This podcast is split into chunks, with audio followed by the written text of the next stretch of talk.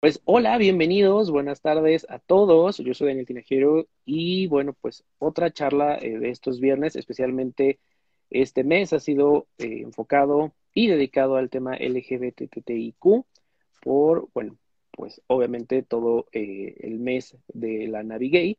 Y bueno, pues para cerrar estas charlas con broche de oro, tengo a un geminiano que se le da bastante bien la comunicación, a un amado, a un coqueto, a un chulo, pero especialmente a alguien que admiro muchísimo y que agradezco que esté aquí. Además, según su sitio web, nosotroslosjotos.com, todos los chiles le embonan. Bienvenido, ah, Antonio Bertrán. ¿Cómo estás?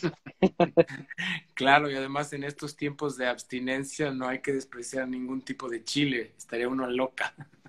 Así es, no, no se puede vivir uno desperdiciando nada hay que postergarlos, pero tomar nota ahí de quién dijo que quería. Embonarse. Oye, pues felicidades primero por nosotros los jotos.com. Cuando vi el sitio, cuando vi toda eh, la información ahí en Facebook, la verdad me emocioné mucho porque veníamos eh, constante leyéndote los martes en Metro y de repente nos dice, eh, se abre nosotros los jotos.com. ¿Cómo pues llegaste a esto? Es de lo que el coronavirus se llevó. Pues esta crisis eh, ha afectado muchos ámbitos, ¿verdad? Es un cliché decirlo, y particularmente a los medios, ¿no? Los medios de comunicación. De por sí, bueno, con toda la virtualidad, con todo lo que estamos haciendo, por ejemplo, tú y yo ahora aquí en esta transmisión, eh, pues eh, todos, todos los medios tradicionales, al menos los impresos, pues ya estaban teniendo que migrar o ya habían migrado, aunque siguen aferrados al papel, migrar a la, a la virtualidad. Y bueno, eh, pues ocurrió, ocurrió esto, también, también esta situación nos ha empujado a, pues estas formas de comunicación en las que estamos aquí, eh, tú y yo, y que creo que tienen sus ventajas, porque, por ejemplo, a muchas instituciones culturales, el Colegio de México, museos, han hecho una cantidad de actividades a las que yo creo que no iría todos los días este, si tuvieran que ser presenciales. Y al, y al estarse transmitiendo, pues bueno, tú puedes estar muy cómodo en tu casa, eh, quizá tranquilo si, si has trabajado un poco en tu tranquilidad y, viendo esas cosas. Entonces, eh, pues bueno, eso, eso ocurrió. Ya, ya no podía seguir ese espacio, este, ya no podía darme el periódico ese espacio y pues decidí migrar a, las plataformas virtuales, ¿no? A hacer una página.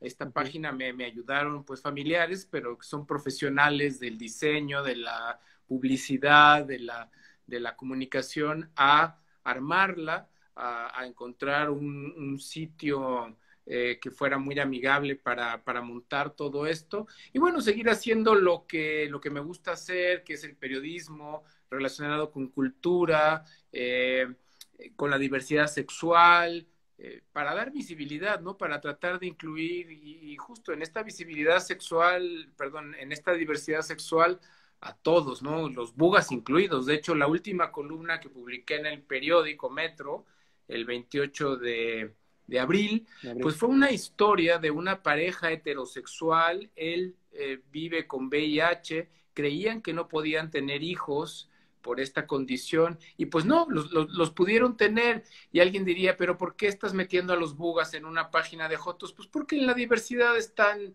todos, ¿no? Entonces, eh, creo que ya me fui muy por las ramas, pero pues tú céntrame. No, está eh, bastante eh, bien. Y sobre todo te quería preguntar esto. ¿Consideras obviamente a toda eh, la gama de, de, los colores, incluidos los heterosexuales? Y me llamaba mucho la atención que, pues, nosotros los Jotos se publicara en un periódico donde, si no es que todos, la mayoría era leído por, por heterosexuales, ¿no?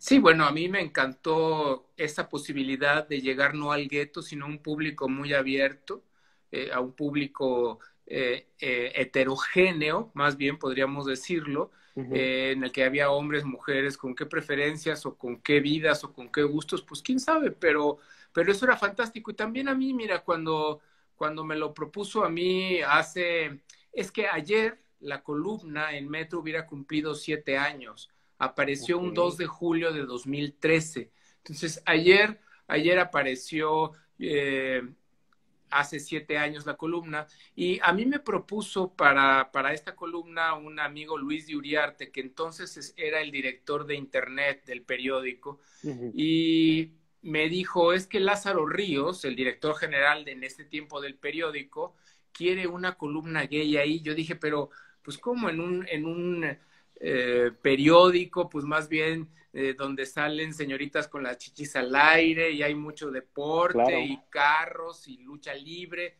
No, que sí. Y pues sí, yo dije, eh, pues hagámoslo, claro.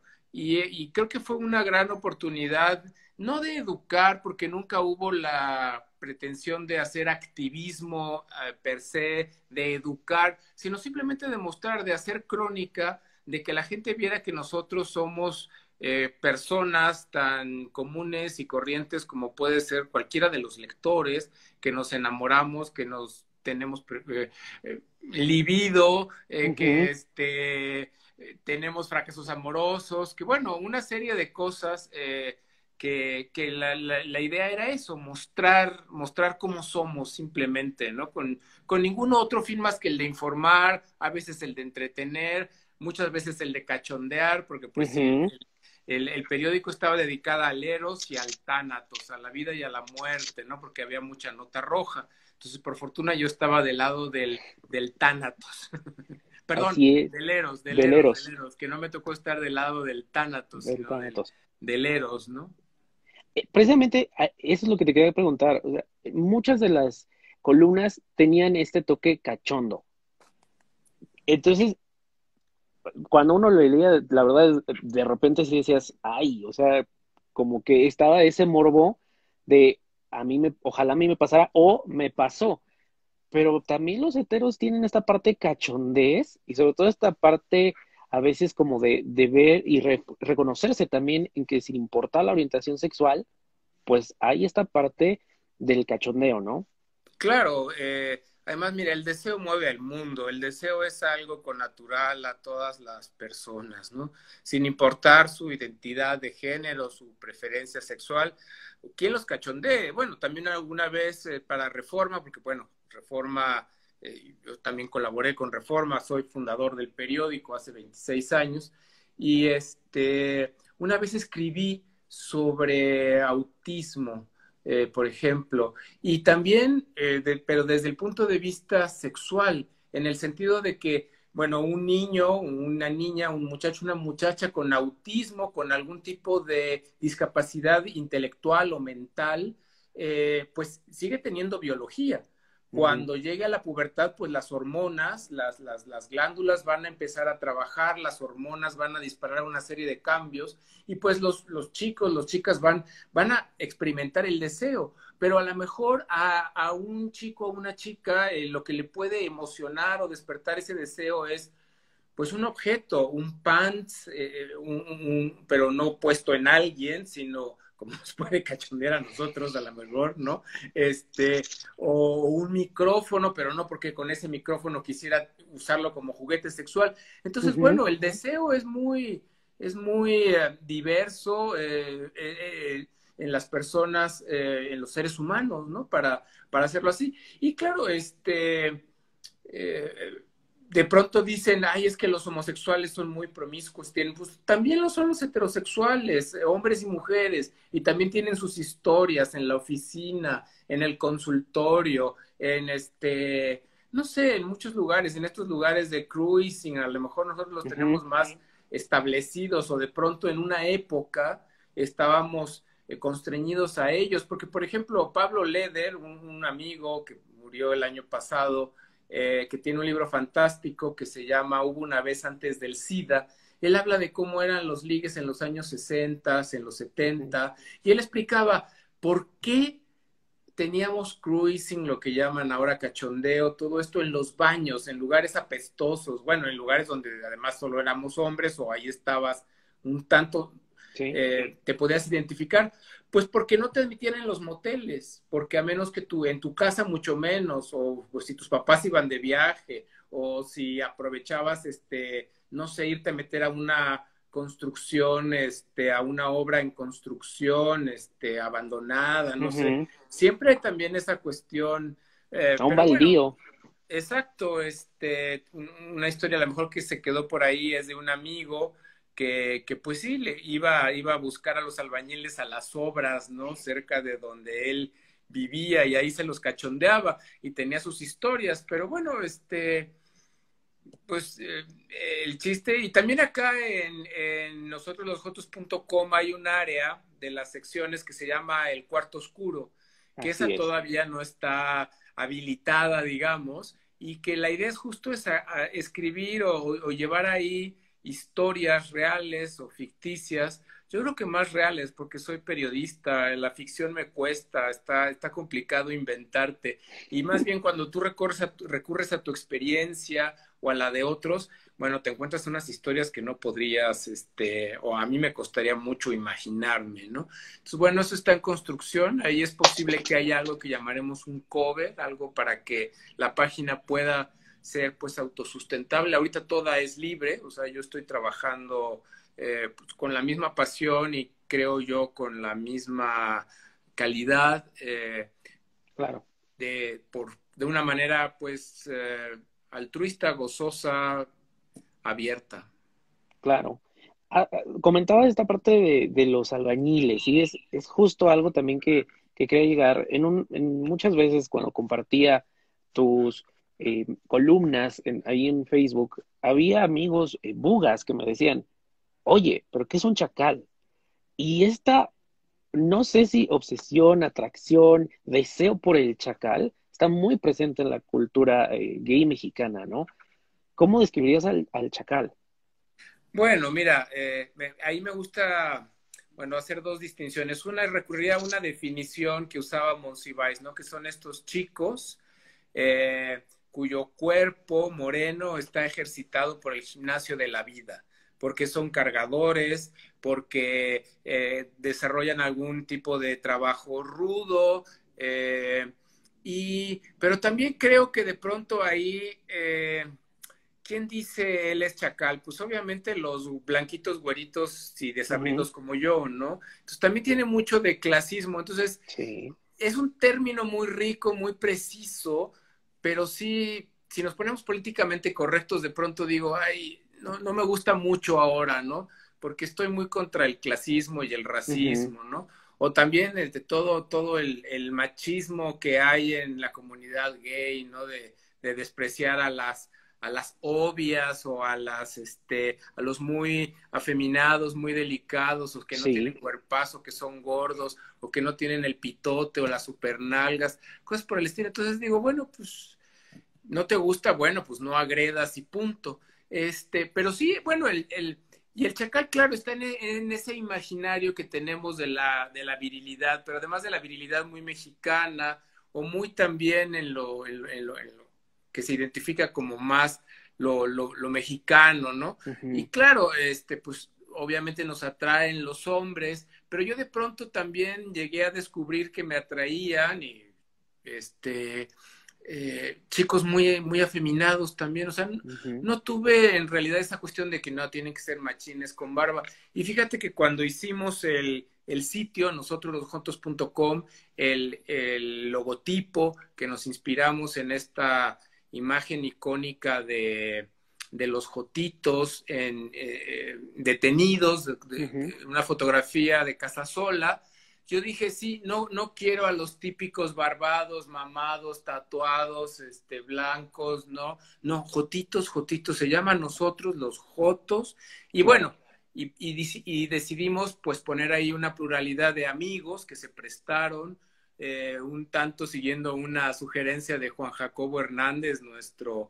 nuestro, uno de los fundadores, tú sabes, ¿no? Del movimiento de liberación homosexual, que decía, tú incluye toda la sopa de letras. Entonces, bueno, ahí está el chico Leder, está la Terry Holiday, que es una chica trans, está Letze, que es un chico trans, está una lesbiana entrañable que es poeta, eh, Odette Alonso, está ¿Quién más? Está Fabián Chaires, que bueno, este boceto que está aquí atrás de un luchador es de Fabián Chaires, ¿no?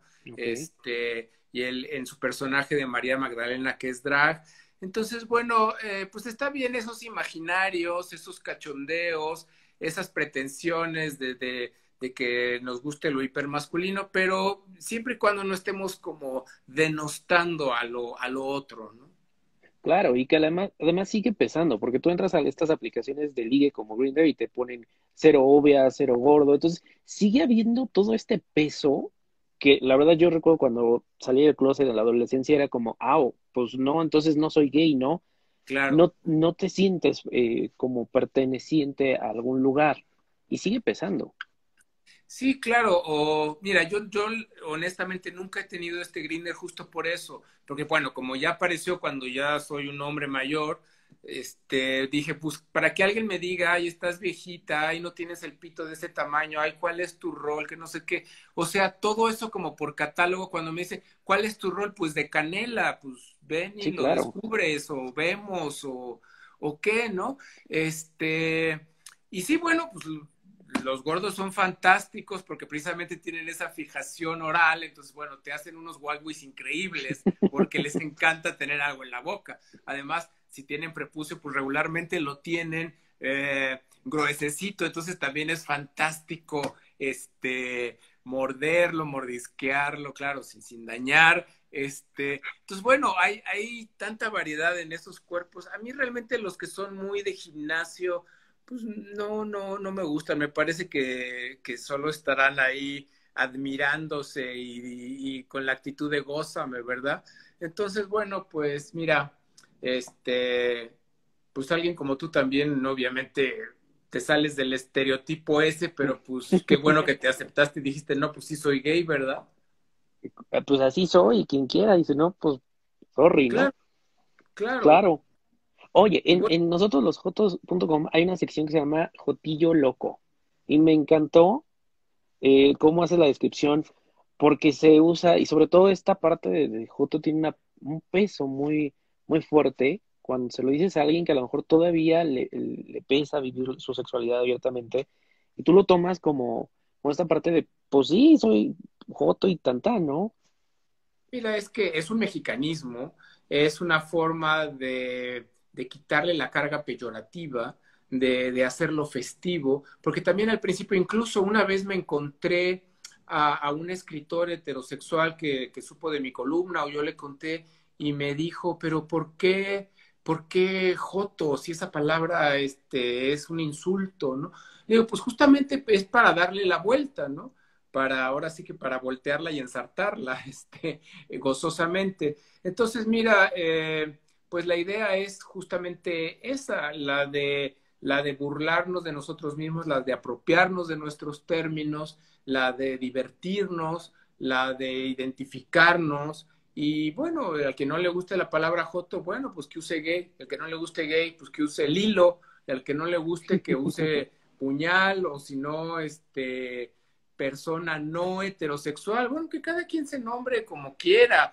O trans, por ejemplo, Fabián Chaires eh, reivindica mucho el llamarse vestida, porque claro, era un término peyorativo. Yo también cuando empecé, que salí tarde del closet o empecé a conocer gente fuera del closet hace apenas unos 26 años, cuando me independicé al empezar a trabajar en reforma, eh, pues sí, el término vestida era, pues sí, de burla, a lo mejor no lo, no lo usamos exactamente para para agredir a alguien, sino para reírnos en una, en una reunión, igual lo de pasiva, ¿no? Ya cuando lo usas realmente para ofender a alguien, bueno, pues si todos son activos, ¿dónde van a meter su, dónde van a meter la zanahoria? En el turmix, pues se las van a hacer jugo, entonces, este, sí. Pues, me voy a parar contigo para prender la luz porque ya, ya se está, se está ya se va oscureciendo, claro. Sí, entonces, este, pues sí, eh, y, y una vez cuando empezaba la columna, pues cayó en manos de una señora y de pronto iba a usar el periódico para limpiar el vidrio y lo vio y dice, y, y, publicó algo en Facebook y casualmente teníamos un amigo en común. Entonces me dijo, mira lo que está publicando esta señora que aparte es mi vecina. Entonces decía, yo respeto a los homosexuales, pero que un jotillo loco esté publicando aquí en un periódico que puede ver los niños. Yo dije, bueno, pues si ve el periódico Los Niños, pues también va a ver los asesinatos, va a ver a las chavas que enseñan sus, aquello con lo que su madre mucho o poco lo amamantó. Digo, entonces me encantó y también saqué una columna que se llamaba eso, soy un jotillo loco. Entonces, pues, pues de ahí en ese ánimo burlesco, en ese ánimo de darle la vuelta al insulto, pues, pues lo, adopté ahora como para presentarme, ¿no? En la, hoy, eh, este mes, este año, precisamente por la situación que ya conocemos, que tenemos que estar en casa, pues la marcha fue completamente diferente, fue virtual. Pero aún así, aunque fue virtual y aunque se trataron de abrir muchos espacios, seguía esta eterna discusión de para qué marchan, por qué necesitan una marcha. ¿Tú qué le dirías a las personas, especialmente heterosexuales, que siguen como cuestionando esta parte de, de la marcha, de la visibilidad? Pues ¿por qué marchamos? Porque hay muchos chicos, chicas, chiques, chickens que no pueden más que visibilizarse ese día. Marchamos para que cada vez vean que somos más los que estamos orgullosos y salimos a, dar la cara, este, a exigir derechos unos, otros a enseñar las nalgas, otros a, a hacer fiesta, otros a mirar, pero por ejemplo, la marcha del año pasado, es, es muy curioso que la marcha del año pasado fuera tremendamente concurrida. Unos decían, ay, es que ya es como la modita, entonces van muchos bugas también a ver y, pues qué bueno, antes hubieran ido a lo mejor a insultarnos o, o ni siquiera hubieran ido. Pues qué bueno, quiere decir que son solidarios, que eso les gusta, que algo se sensibilizan, van padres, van madres, van familias, este, es una fiesta. Ahora, el haberla hecho virtual, de pronto uno podría, es que puedes tener dos perspectivas. Una es, qué terquedad de hacerlo, ¿no? Este, ¿Por qué no se esperaron? Pero justamente hoy yo leía una nota en la que decían que están cavilando si la Feria Internacional del Libro de Guadalajara la hacen virtual, la hacen presencial en dos sedes con todas las restricciones, la hacen virtual y presencial o no la hacen. Entonces, bueno, todas las instituciones, todas las tradiciones que se hacen año con año, las, las están evaluando, ¿no? ¿Cómo, se hace? Ahora, también hay otros chicos, entre ellos amigos míos, que hicieron una marcha eh, presencial, que salieron al Paseo de la Reforma. Yo de ninguna forma los critiqué, yo dije, yo no voy, este, creo que cada quien es libre. Algo fantástico de lo que ha pasado con esta pandemia y del manejo acá en México es de que no nos han puesto a policías para que no salgamos de la casa. Eso sería terrible, ¿no? Entonces dije, bueno, en ejercicio de su libertad, que salgan y la hagan. Lo que sí es curioso de reflexionar es que tuvieron que recurrir a las redes sociales para visibilizarse, porque obviamente había muy poca gente en la calle. Y bueno, el año también pasado, pues también nos visibilizábamos subiendo videos, fotos, pero bueno, estaban los medios cubriendo pero finalmente la marcha que salió a la calle, pues también acabó siendo virtual, acabó estando en las redes para visibilizarse. Eh, creo que son reclamos importantes eh, y todos caben en la marcha, cada quien marcha su marcha. Y además, a mí me pidieron un videíto de estos que te piden siempre en el mes.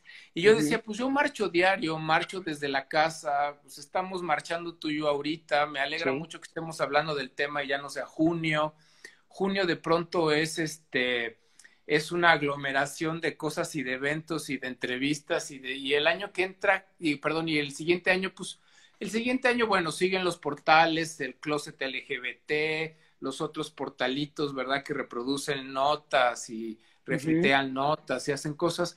Y bueno eh, están nosotros los jotos que trata pues, de, de, llevar eh, también todo el año historias situaciones eh, hay, la gente que va a trabajar vestida como le da la gana o expresando su identidad de género.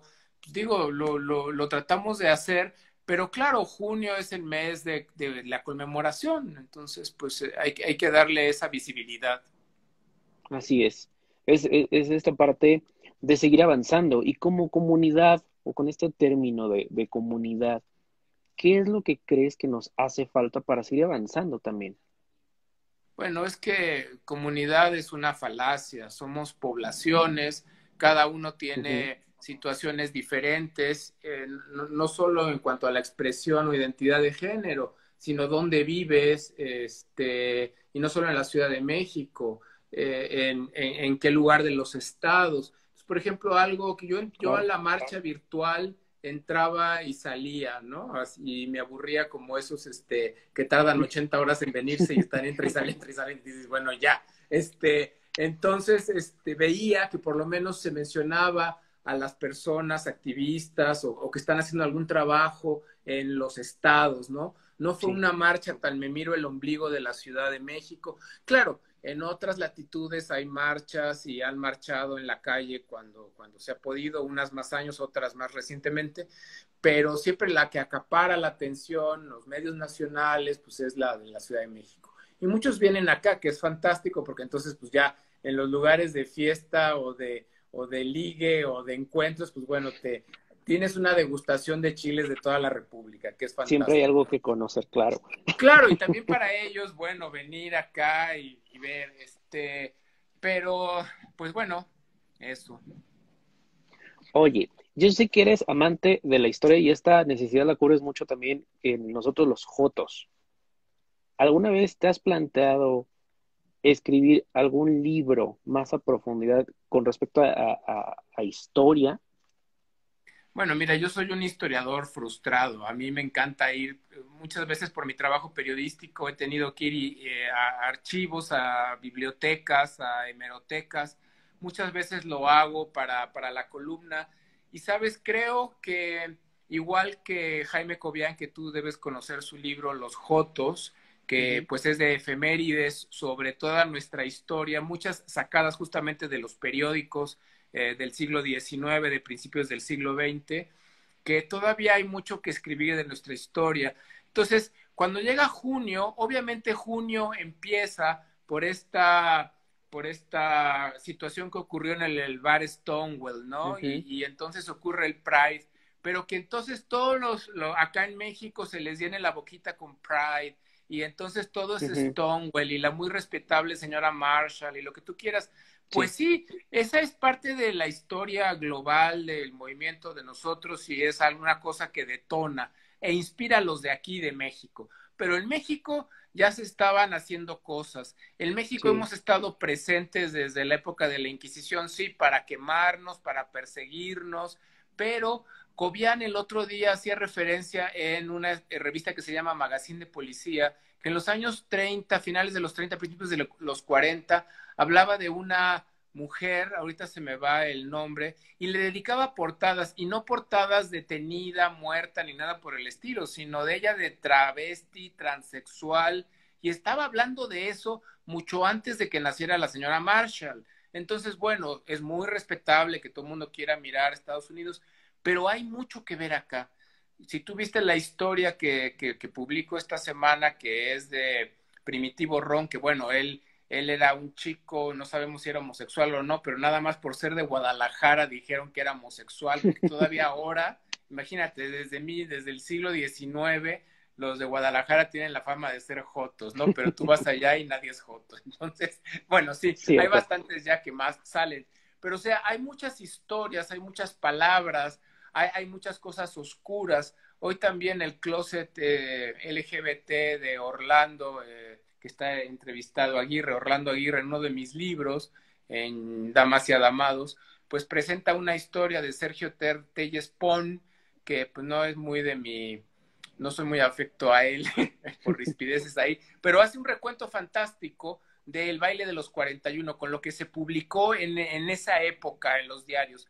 Ah, eh, yo creo que esa es, y muchos lo han señalado, como nuestro acto fundacional. La primera vez que nos vemos, la primera vez que, claro, nos señalan, nos, eh, de manera muy pública, o sea, muy notoria, este, se crea una leyenda. Eh, creo que ese es, ahí, ahí, deberíamos de voltear. Entonces, esa nota me parece espléndida porque está, hay muchas incógnitas ahí de nombres, ¿no? Pero se pueden seguir rastros con imaginación en archivos, no sé.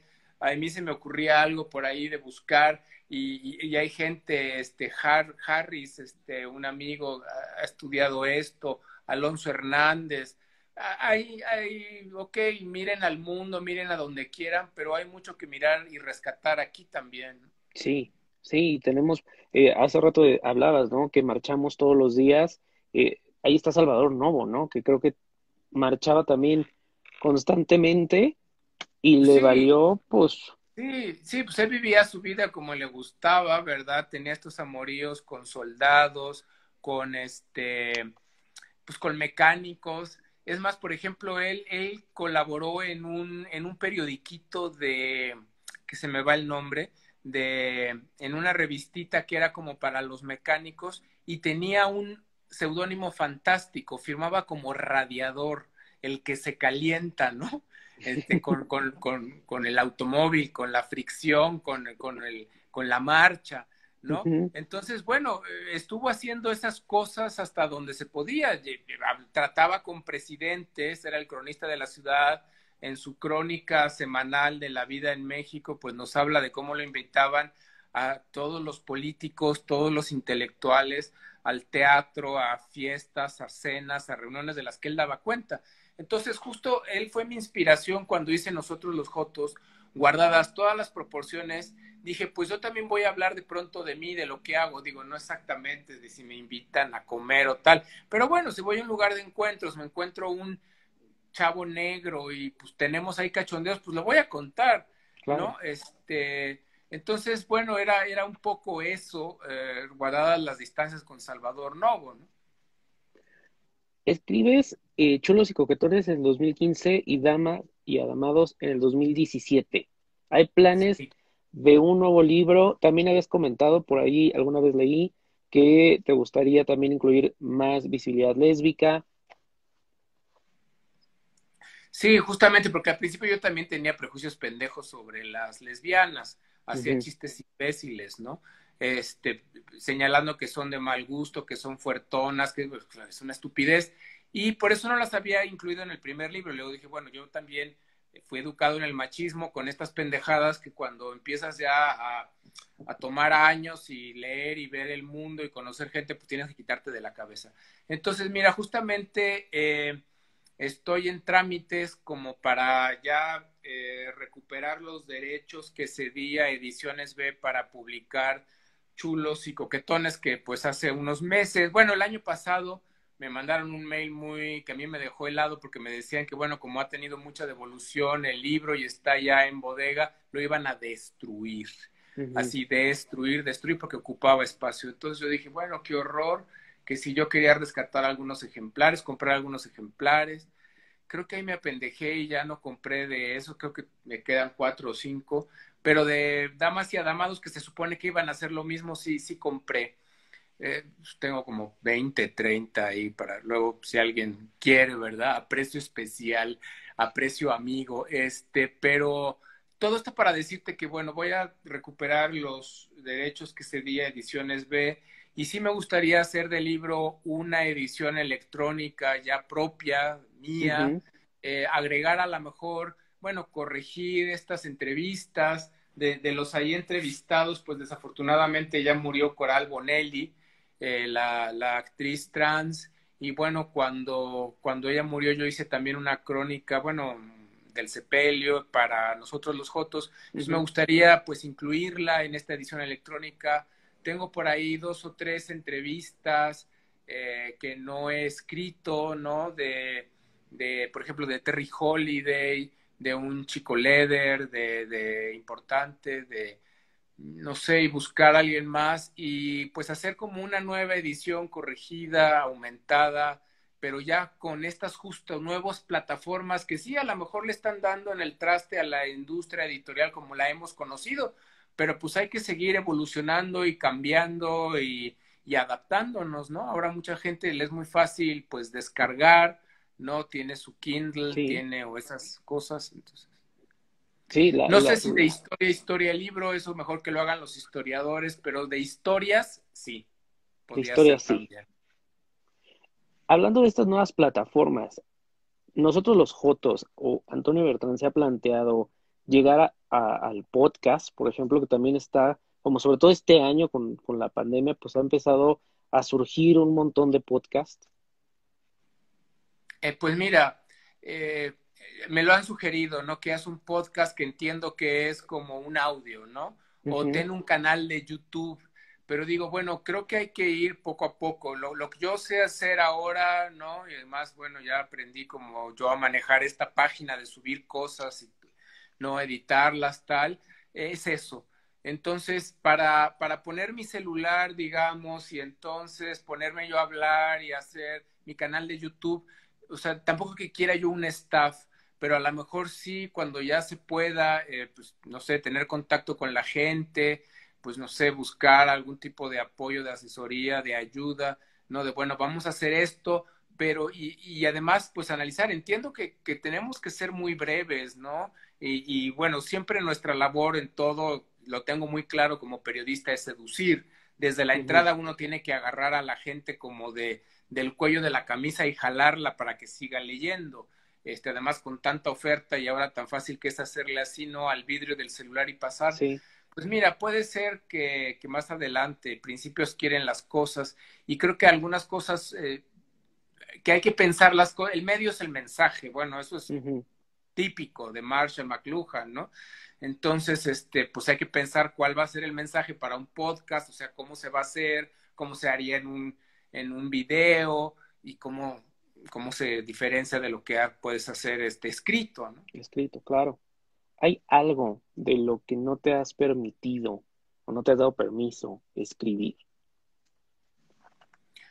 Pues no, no en realidad, porque, pues mira, incluso hablo hasta de mi vida sexual y de pronto pensaba, chin, pero esto lo va a leer mi mamá, porque uh -huh. pues ella, este, el mes que entra cumplirá 80 años, pero pues era así como la fiel lectora que le llegaba el periódico y lo leía, este, y me decía, bueno, estas son tus travesuras, ¿verdad? Yo uh -huh. le decía a mamá, algunas cosas me las invento, ¿eh? Como para que no se espantara, sobre todo las cosas sexuales, no le aclaraba, pero no, si algo inventaba era un detalle que me sirviera la narración, pero lo, lo demás todo es, todo es real. Entonces, pues no, soy muy descarado, cuento mi vida secreta. Claro, cuando tú cuentas, cuando tú llevas las, las, tú tienes el control de hasta dónde cuentas, ¿no? Obviamente, este, no, no, no es una confesión sacada por tortura, ¿no? Entonces, eh, pero no, pues me, me, me, he permitido muchas cosas. La ficción, pues a lo mejor tendría yo que entrenarme un poco, ¿no? Para cachondearme, para inventar estas historias, eh, pero, pero pues eso sería una cuestión de leer, leer eh, mucha literatura erótica que la leo, pero pues leerla de otra manera, poniendo atención en cómo trabaja el autor, en cómo describe, en qué no describe, en qué insinúa, ese tipo de cosas, ¿ves? Pero, pues no, creo que, digamos, en lo de nosotros los Jotos, me, me, he permitido, pues, hablar de todos los temas, este, con la gente que me ha ayudado, que me ha dado entrevistas. Eh, cuando alguien no ha querido, este, pues, pues ni modo, ¿no? Lo, lo, lo siento. Este, pero no he escrito del ejército, de la iglesia. Eh, tengo, tengo por ahí un tema que no es que yo me haya autocensurado, tengo un tema de pedofilia. Eh, entrevisté a un pedófilo y entrevisté a su víctima. Eh, ya después de años, obviamente, bueno, ellos seguían teniendo una relación, pero ya eran adultos.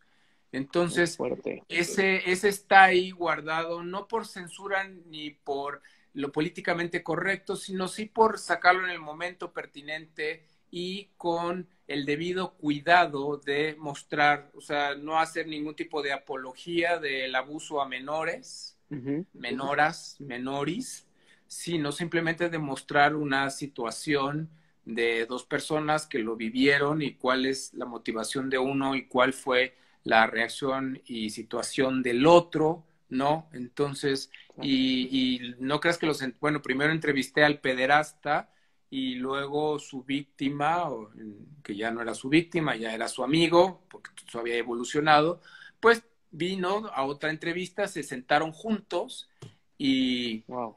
Y hicimos la entrevista. Entonces, este, y eso nunca se lo había contado a nadie. ¿eh? Gracias. no, pues de nada, porque bueno, también es, es este, es entrar ahí al juego de, de, la entrevista, de cómo me gusta a mí también que me cuenten cosas que no, que no han dicho, ¿verdad? Porque para claro. repetir lo mismo. Pues, Antonio, muchísimas gracias. Ha sido un placer estar platicando esta tarde contigo. Gracias por haber aceptado la, la, entrevista. ¿Dónde te pueden seguir la gente que esté viendo, que lo vea después, que lo escuche? Sí, gracias, con mucho gusto. Eh, pues mira, yo siempre uso mi nombre, mi cara para todo, entonces las redes son Antonio Bertrán R, aquí en Instagram y en Twitter. Y pues bueno, tengo un Facebook que parece que ya en dos días me levanta Surface el castigo, que es igual con mi nombre, Antonio Bertrán Rodríguez. Y bueno, sobre todo el nosotros, los jotos.com, ahí está como mi trabajo. Y de ello también subiendo en una parte de archivo todos los, uh, ¿cómo se llama?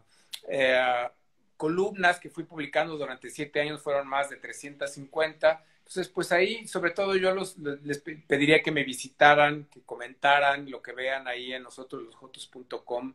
Creo que se van a entretener, este, hay, hay muy, muy variados temas.